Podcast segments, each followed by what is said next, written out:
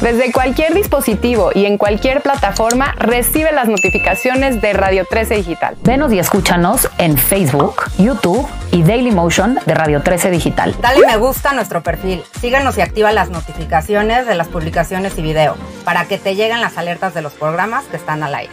Escucha nuestro podcast en Spotify, Amazon Music, Apple Music y Deezer. Síguenos en YouTube. Búscanos como Radio 13 Digital. Suscríbete a nuestro canal y activa la campana para que te lleguen las notificaciones de todo nuestro contenido. Visita nuestra página web www.radio13.mx. Radio 13 Digital, programación consciente.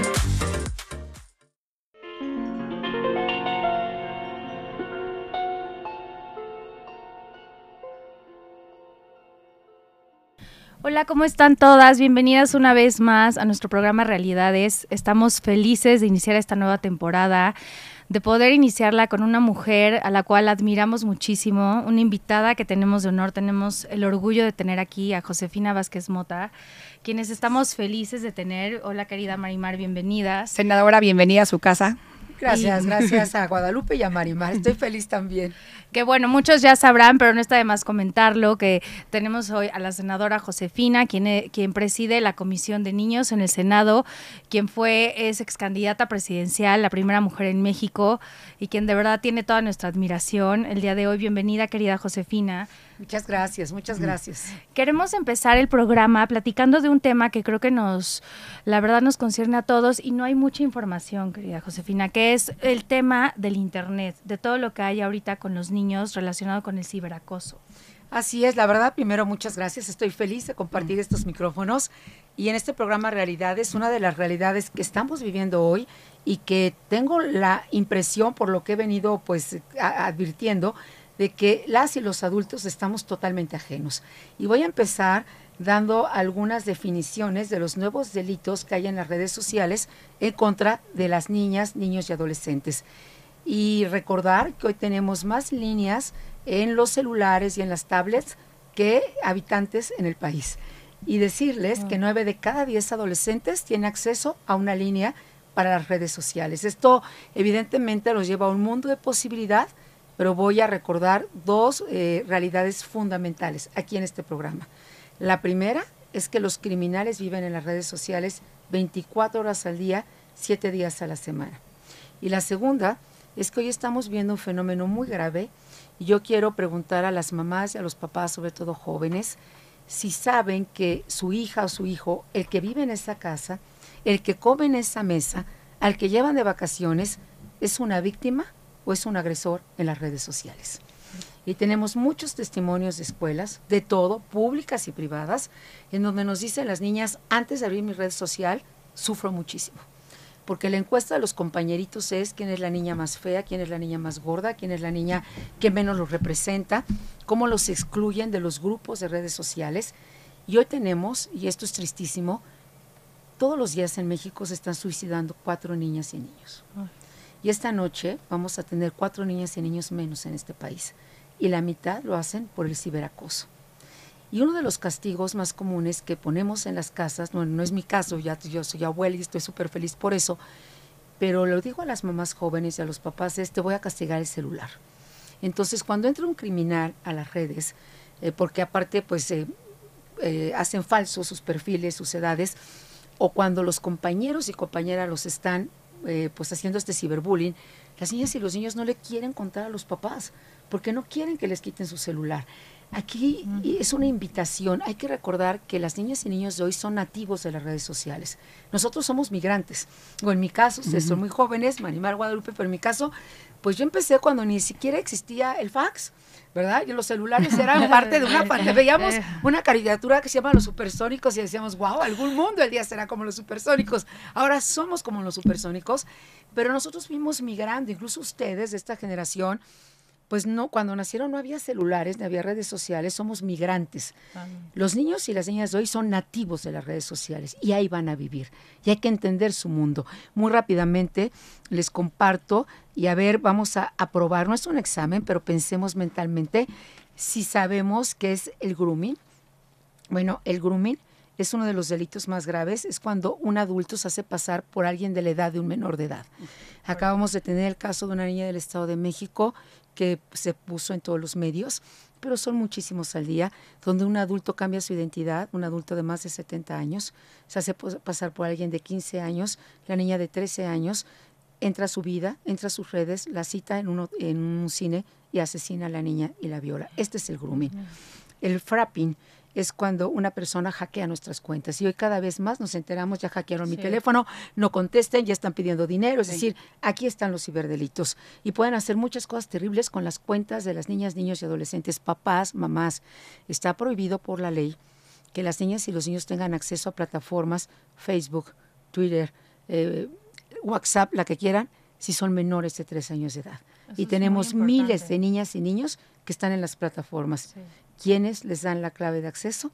En su gran mayoría, las mamás y los papás. Por aquí, senadora, quiero hacer una mención importante, y eso lo hablamos con una psicóloga en programas anteriores, que se dio mucho y ese incremento de estos delitos y la actividad de los niños en la pandemia. Así es, Mari Martínez. La pandemia fue fundamental para el incremento de estos delitos y que los niños de menos de 13 años estuvieran todo el día metidos en las redes. No convivían y de ahí se generaron muchos delitos.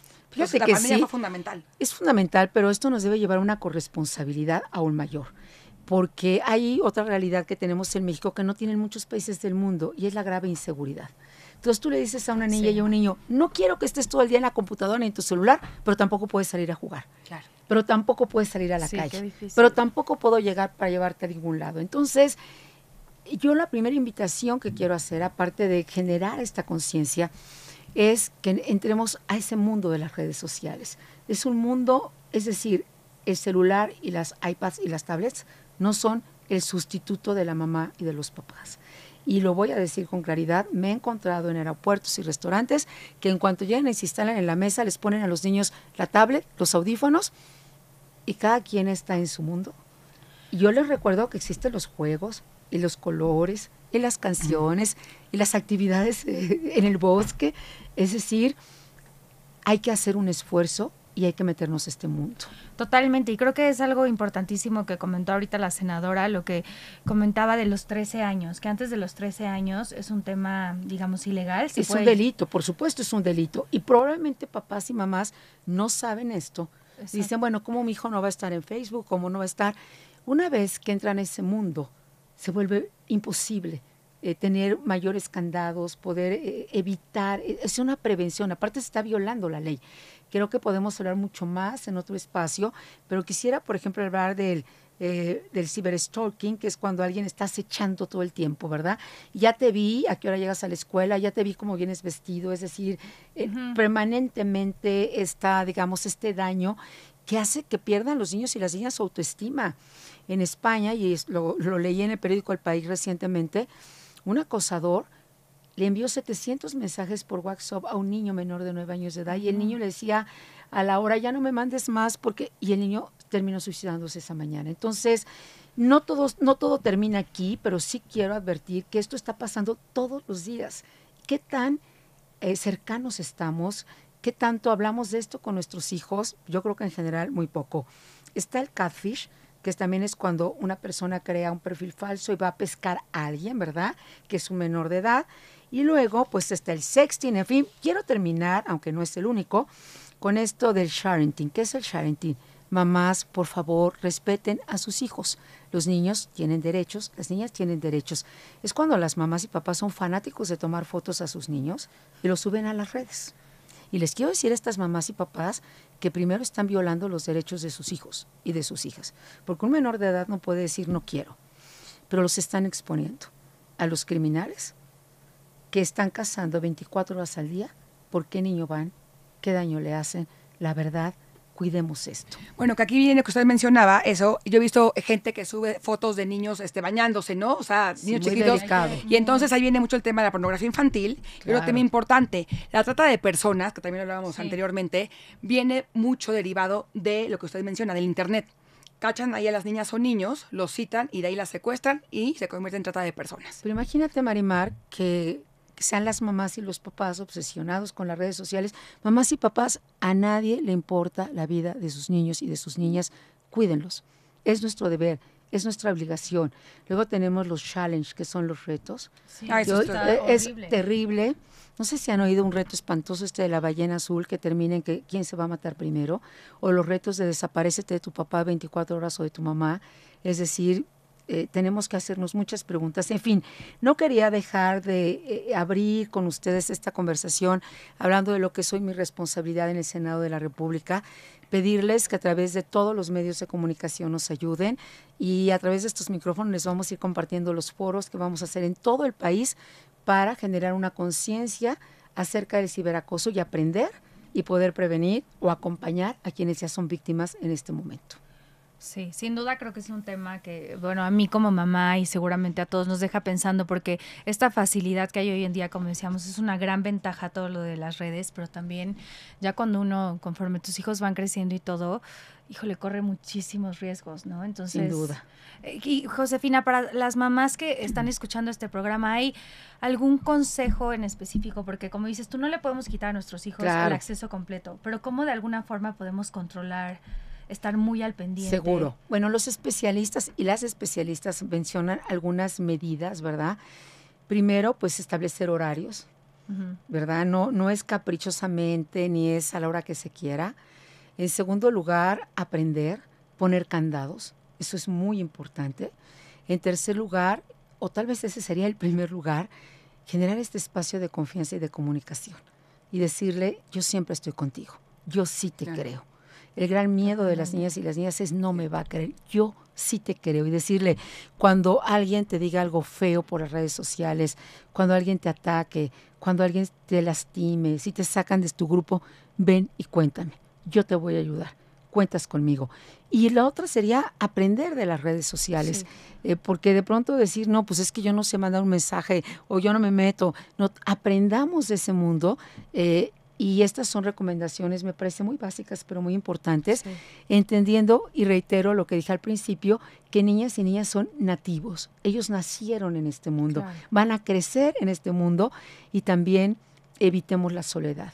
El principal problema hoy de niñas, niños y adolescentes es que se sienten profundamente solos porque finalmente están frente a una máquina, están frente a un teléfono, ese no los puede abrazar, ni les puede tocar, ni les puede decir te amo, ni les puede decir qué sientes, eh, ni se puede ir a correr con ellos y compartir un momento de alegría. Entonces, eh, tenemos mucha responsabilidad de los adultos, pero la más importante es tener una niñez que tenga el derecho a la felicidad y a una salud mental que hoy también digo estamos perdiendo porque vean ustedes también hoy tenemos ya incluso clínicas de adicciones sobre todo en Asia porque niñas y niños pues permanecen 12, 18 horas frente a un aparato, un dispositivo. Entonces, creo que es una reflexión profunda la que Sí, tenemos Bueno, que hacer. tuvimos una psicóloga senadora que nos contaba que a, a efecto de la pandemia hay niños menores de 12 años que son adictos a la pornografía, que están Sí. más y que hay clínicas ya dedicadas a, a controlar la adicción a la pornografía. Menores de 12 años que se pasarán más de 12 horas viendo pornografía y masturbándose. Pues así es. Y si consideramos que en México somos el segundo país del mundo en turismo sexual infantil, somos el primero en contenidos pornográficos, pues entonces la tarea que tenemos es inmensa. Y ningún adulto nos podemos hacer a un lado y decir, no, eso a mí no me toca. Totalmente. Porque pues una sociedad que destruye a su niñez se destruye a sí misma. Entonces, seamos constructores de paz y aprendamos del ciberacoso. Y si nos invitan a cualquier lugar a dar un foro, nosotros, es- nuestro trabajo es nuestra responsabilidad. Todo lo que hacemos lo hacemos como debe ser, pro bono, transparente. Yo quisiera llevar este mensaje a todas las escuelas del país, a todas las casas donde vivimos los adultos y sobre todo donde viven nuestros niños. Entonces, pues eh, esta materia la estamos trabajando muchísimo y creo que nos da para muchos programas Sin más. duda, es lo que estaba pensando y sería buenísimo inclusive hacer otro programa ya puntualizando todo este tema de la niñez, que sin duda da para mucho. Claro. Y con supuesto. testimonios. Sí. Ay, querida Josefina, después de todas estas cifras, pues sí, uno se queda, la verdad, como pensando muchísimas cosas, sobre todo en, por nuestro país. Y también nos gustaría muchísimo platicar ahora desde el enfoque de mujer. Te queremos aprovechar que estás aquí con nosotros. Tenemos eh, eh, próximas elecciones. Tú que fuiste la primera mujer eh, candidata a la presidencia. ¿Cómo verías, eh, comparando un poco cuando tú estuviste y con estas elecciones que vienen, qué ves de diferencia en todo este tema de mujeres? Bueno, lo primero que quiero decir es que afortunadamente pues sí, para mí fue un privilegio, fue un gran reto llegar a esa boleta electoral, realmente lo fue. Como lo fue para otras mujeres en su momento, para Patricia Mercado, para Cecilia Soto y algunas otras, pero realmente como partido, ¿verdad? Fue la primera vez que una mujer fue a esta boleta electoral y ya podremos hablar de muchos de los retos, desafíos, de las satisfacciones que eso implicó. Creo que hemos avanzado sobre todo en el tema de paridad, pero quiero insistir en que falta mucho por hacer. Todavía tenemos una gran violencia de género, es decir, y esto va a durar mucho tiempo porque vaya, esto es un tema también cultural de patriarcal, de machismo, de misoginia. tampoco esperemos que de noche a la mañana se va a cambiar. Siempre a las mujeres, en cualquier ámbito, la política no es la excepción, pero en cualquier ámbito, se nos va a exigir más. Nos van a pedir que demostremos todos los días que no lo merecemos y que somos capaces, aunque lo hayamos demostrado muchas veces. Nos van a hacer preguntas que jamás le van a hacer a un hombre. Yo recuerdo que llega a una cena un día con empresarios muy importantes en un estado del país y la primera pregunta es, ¿y por qué no traes tu anillo de casada? Pues se me había olvidado en el hotel, yo estaba en una campaña presidencial, yo creo que eso jamás se lo preguntarían a un hombre, pero lo, lo señalo como parte de aquellos retos y cómo debemos enfrentar. Y sin embargo, me siento mucho más optimista, tenemos más mujeres hoy en el mundo de la política, tenemos una mayor representatividad y una paridad que no teníamos antes, aunque esa paridad tiene todavía un gran pendiente. No se trata solamente del mismo número de sillas, no se trata solamente de tener 50 y 50, si son 100. Se trata de esas 50, en cuántas estoy en las posiciones de poder. Y si vemos hoy, ¿quiénes son los coordinadores de los grupos parlamentarios? En su gran mayoría siguen siendo hombres. ¿Quiénes son los presidentes de las mesas directivas en ambas cámaras? Hombres. En la Cámara de Diputados y en la Cámara de Senadores. ¿Quiénes son? A eso me refiero ah, es que ya las mujeres ya tienen el 50 y los hombres el 50, sí, pero nosotros tenemos un 50 y del 50 tenemos 5 con poder, con ese poder real. Entonces todavía tenemos ese techo de cristal de no solamente llegar en el número, sino llegar a las posiciones donde se ejerce el poder y se toman las decisiones importantes. Y ese reto sigue pendiente. Digo, no quiero, no quiero hablar de, de, partidos políticos, cada quien tenemos nuestra, nuestra preferencia, senadora, pero ¿cómo ve actualmente la situación política del país, el ambiente que se está respirando de aquí a dos años que faltan para las elecciones? La verdad, Marimario, estoy muy preocupada y te puedo decir que también de pronto me invade demasiada tristeza porque yo nunca había visto a nuestro país tan polarizado. Nunca había visto un México lleno de tanto odio en las redes sociales, un México donde estar todo es blanco y negro. El mundo no es así. Las mujeres lo sabemos mejor que nadie. Sabemos que el mundo es de múltiples colores y que no es solo todo conmigo contra mí. Me da mucho pesar que en el mundo de la política los acuerdos sean tan difíciles de construir, que no se puedan hacer, que los acuerdos parezcan que estás traicionando eh, tus convicciones. Y lo que hace crecer a una nación es cuando hay propósitos comunes la democracia es que pensemos diferente. Aquí podríamos ser cada una de nosotras, y eso es totalmente legítimo y válido, de partidos distintos. Y otra mujer o otras más que no tienen partido. Pero podemos coincidir en que es urgente construir la paz. Podemos coincidir en que no queremos vivir con miedo. Podemos coincidir en que quiero saber que salgo a la cuadra de mi colonia y nadie me va a saltar y nadie me va a matar. Y podemos coincidir en que queremos que nuestras hijas y nuestros hijos vivan sin miedo y regresen sin dolor y regresen y regresen a nuestras casas. En eso, y sin embargo hoy lo que estamos observando es, mandamos algo, por ejemplo, al Senado, no le cambia ni un punto ni una coma porque es conmigo o es contra mí. Esta polarización me hace pensar que nos va a llevar varias generaciones resolverlo y que nosotras como mujeres, particularmente que somos constructoras de puentes, porque aunque no nos demos cuenta, todo el día estamos, somos súper negociadoras. Pues todo el día estamos viendo cómo resolvemos las cosas, cómo lo hacemos mejor, cómo todo el mundo tiene sus satisfactores, como unas veces sí, unas veces mal, pero así somos, así nos hemos venido construyendo.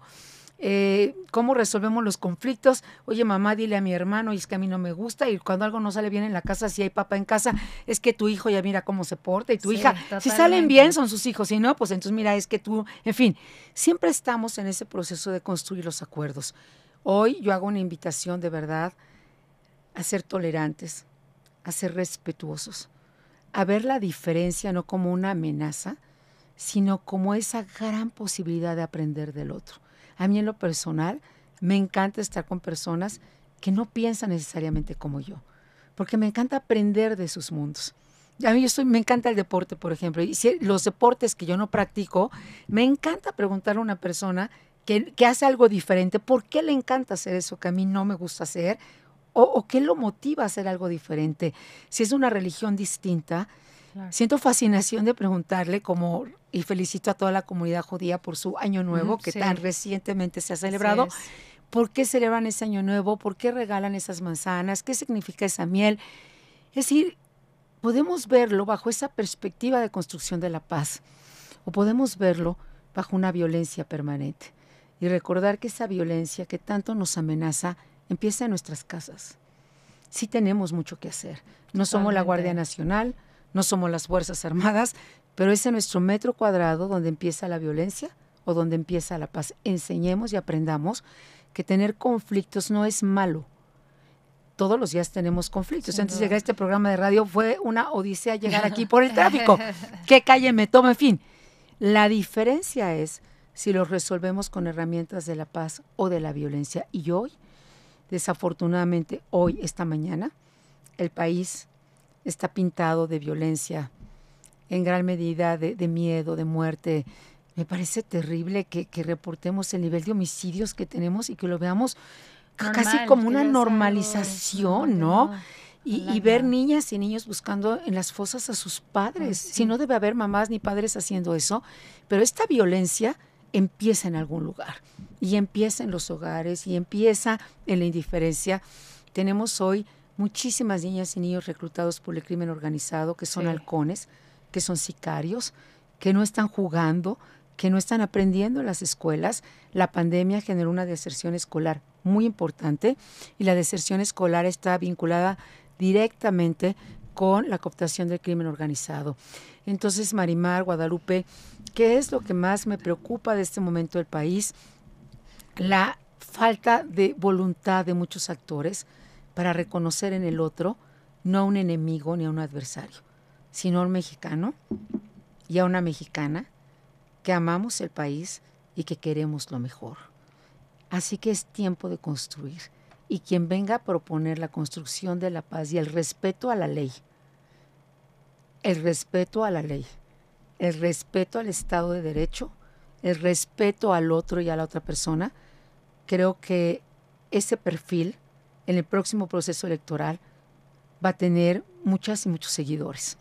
Y, hablando de lo que acaba de decir, senadora, y voy a ser muy directa, con este ambiente político tan dividido, con esta situación tan difícil del país, ¿usted se hubiera postulado actualmente a la presidencia con este ambiente? Ah, sinceramente, quiero decir que mi reflexión hubiese sido mucho más profunda. Claro. Porque yo cuando fui candidata a la presidencia y tuve esta gran oportunidad y privilegio, había muchos retos pero no teníamos este grado de odio, ni en las redes sociales, ni en los mensajes. Es decir, hoy esta, esta cuestión de adjetivar, de ofender, de meterse con las familias, de, denostar, de, decir tú eres el malo, yo soy el bueno, y a ti no te escucho, y poner adjetivos, ¿verdad? Que no voy a repetir aquí porque si no sería parte de lo mismo. Así es.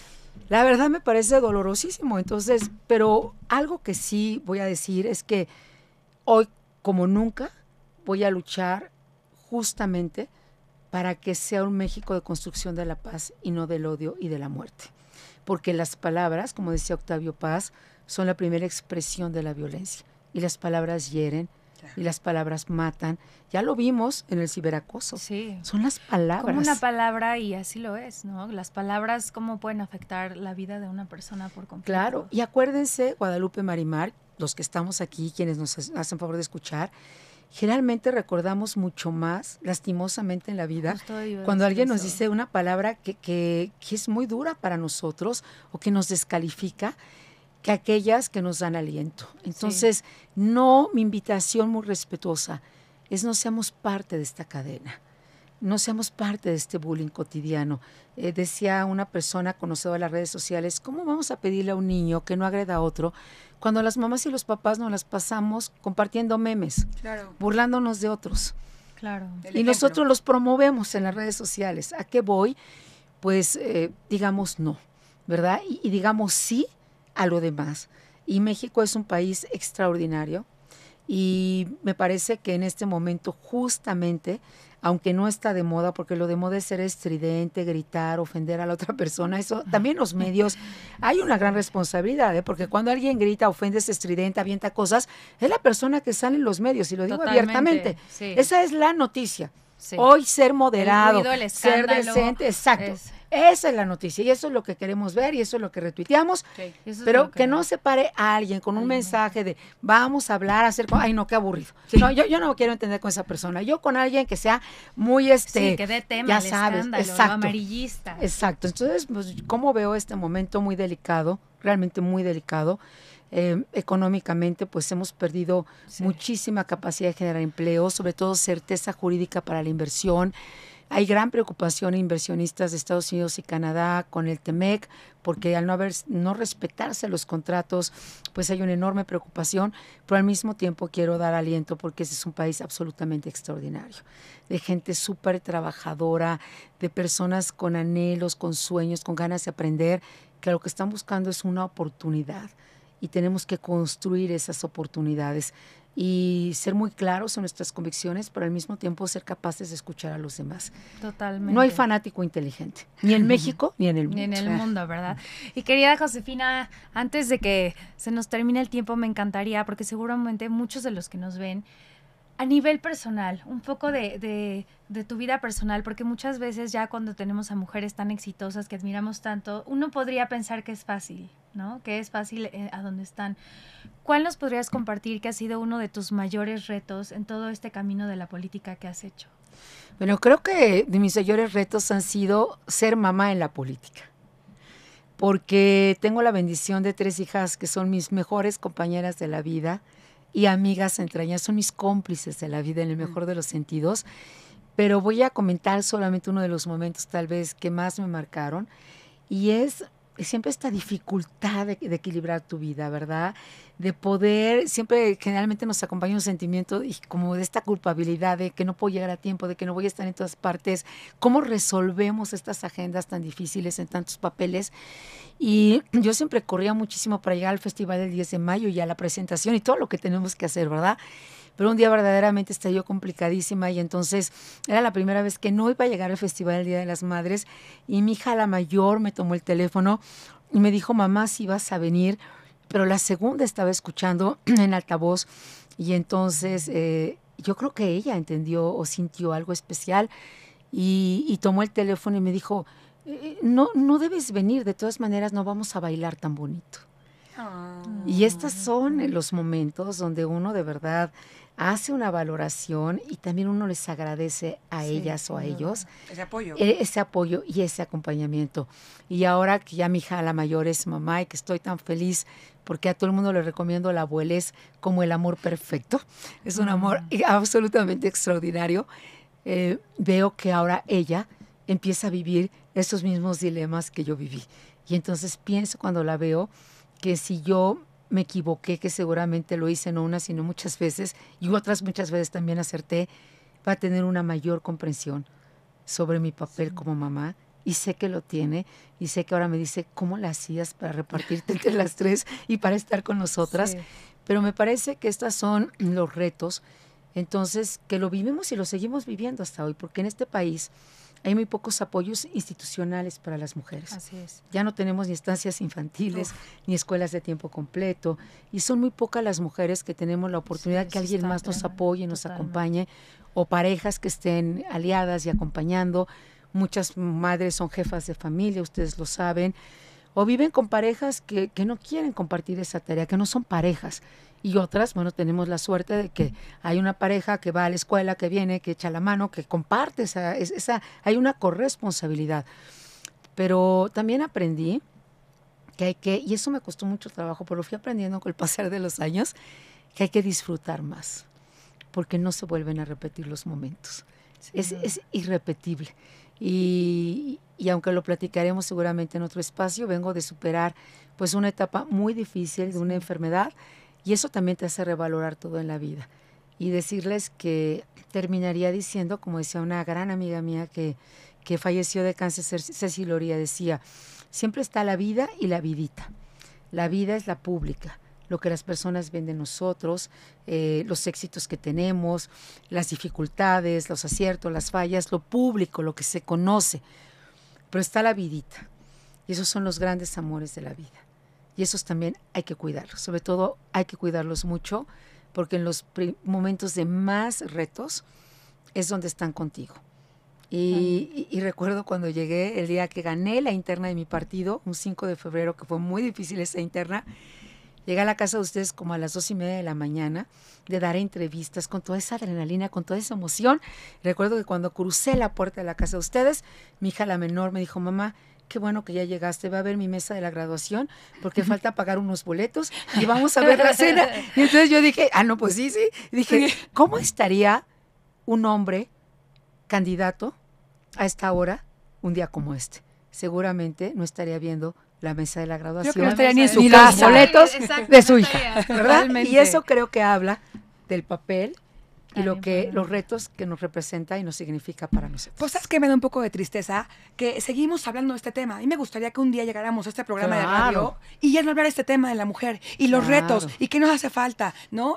¿Cuándo vamos a llegar a ese punto? Cuando seamos suficientemente necias y cuando seamos suficientemente unidas y cuando ellos también estén de nuestra parte. Entonces, cuando podamos construir nuevas masculinidades y, y, en lugar de tener... Eh, adversarios o, quienes limiten, tengamos la capacidad de construir conjuntamente. Entonces, no hay que cansarnos. Hoy estamos mejor en muchos aspectos de paridad, de avance, de concientización. Me encanta ver que cada vez más niñas no se cuestionan si son niñas para jugar fútbol, para hacer cosas absolutamente extraordinarias. Ah, amo eso. En la mañana, ahorita antes de venirme con ustedes, llegó mi nieta, la mayor, y me dijo, ven a desayunar conmigo. Y me paré y me cambié de mi oficina a desayunar con ella.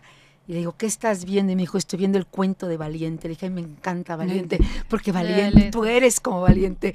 Entonces ya tenemos las valientes también, ¿verdad? Las fuertes, las seguras. Y en eso hay que seguir construyendo junto con todo lo que nosotras también somos. Totalmente. Pues, ¿quieres hacer alguna...? No, dar las gracias a, a Josefina, porque necesitamos más políticos como tú, senadora. Preparados, cultos, actualizados, porque yo estoy segura que muchos legisladores no saben de, es, que es el, de esos términos que estábamos hablando y falta información, ¿no? Queremos ver más mujeres como tú hablando por nosotros, por los ciudadanos, y así sí vale la pena, ¿no? Que tengamos gente como tú, es un honor. de verdad, muchísimas gracias. Para mí estar con ustedes y sé que vas, vamos a hablar de muchos temas más aquí en Realidades, así es. porque hoy apenas hablamos como de dos o tres realidades y tenemos muchas más. y un día también me encantaría invitarlas al Senado y que desde el Senado hagan un programa para que la gente esté más cerca y no nos vea tan lejos y sepa lo que hacemos, sepa que sí trabajamos y trabajamos muy fuerte y que también nos cuenten en qué queremos que hagamos más. Así de que para mí es un gran honor. Muchas gracias Guadalupe, muchas gracias Marimar y no nos decimos adiós, sino solo hasta pronto. Nos vemos muy, es tu casa.